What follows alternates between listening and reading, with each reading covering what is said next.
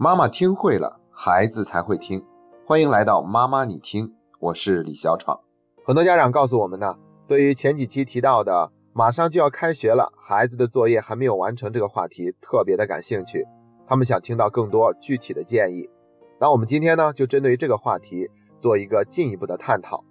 首先，我们来界定一下问题究竟出在哪里。孩子是另外一个个体，对于我们来说，他的作业没有完成，这属于。别人的事儿不属于我们自己的事儿，所以啊，我们今天要给出的第一个建议就是不能瞎着急，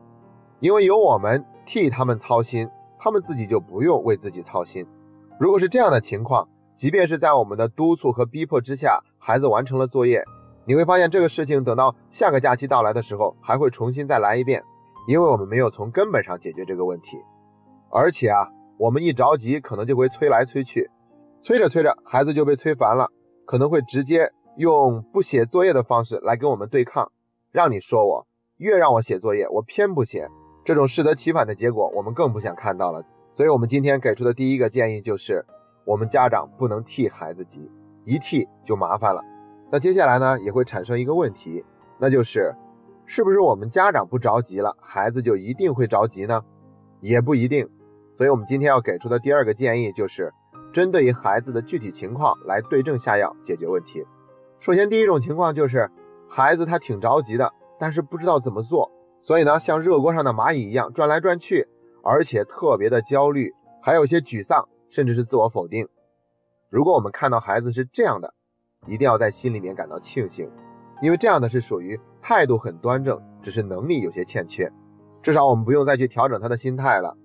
这样的孩子呢，可能需要我们花更多一点的功夫去陪伴，然后带着他一点一滴的去完成，好让他自己知道，那其实你是可以完成的，不用那么的焦虑，只要一点一滴的去积累就好。所以，我们一边要肯定他已经做到的部分，同时还要鼓励他去做到更多，而且要针对于他那份焦虑、沮丧的情绪给予更多的安慰。第二种情况呢，就是孩子发现自己作业没有完成的时候，特别的着急。而且马上就开始展开了行动，也不用你管，自己就拼命的写作业。如果碰到这样的孩子，我们是要烧高香的，对不对？因为他的态度很端正，同时能力这方面也完全不需要家长操心，我们就在一旁偷着乐就行。等到孩子真的完成了，我们可能还要善意的提醒一下，哎呀，看一看这两天把你累坏了，要是你早一点把它完成，那该多好啊！所以你要不要考虑一下，等到下个假期的时候，你要怎么做才能把作业提前一点完成？不至于搞得自己这么辛苦呢。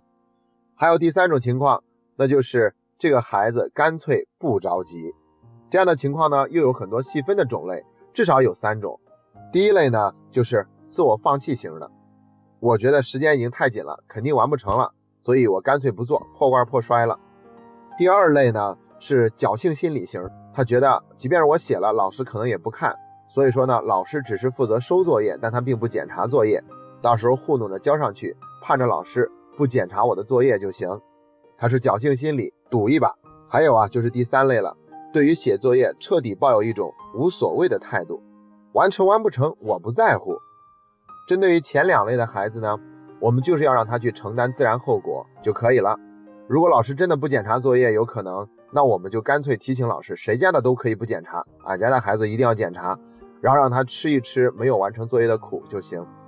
但是对于第三类孩子来说，就已经不仅仅是考虑要不要让他写完作业，要不要让老师批评他这样的事情了。因为对这个孩子来说，他可能心里早就想过了，老师批评我也无所谓，我就铁了心了，不写这个作业，爱怎么着怎么着。所以他可不是光心大的问题，甚至可能需要寻求专业的心理辅导来去了解孩子内心真实的想法，然后再对症下药。今天的分享就到这里，感谢你那么爱学习，这是妈妈你听陪你走过的第三十四天。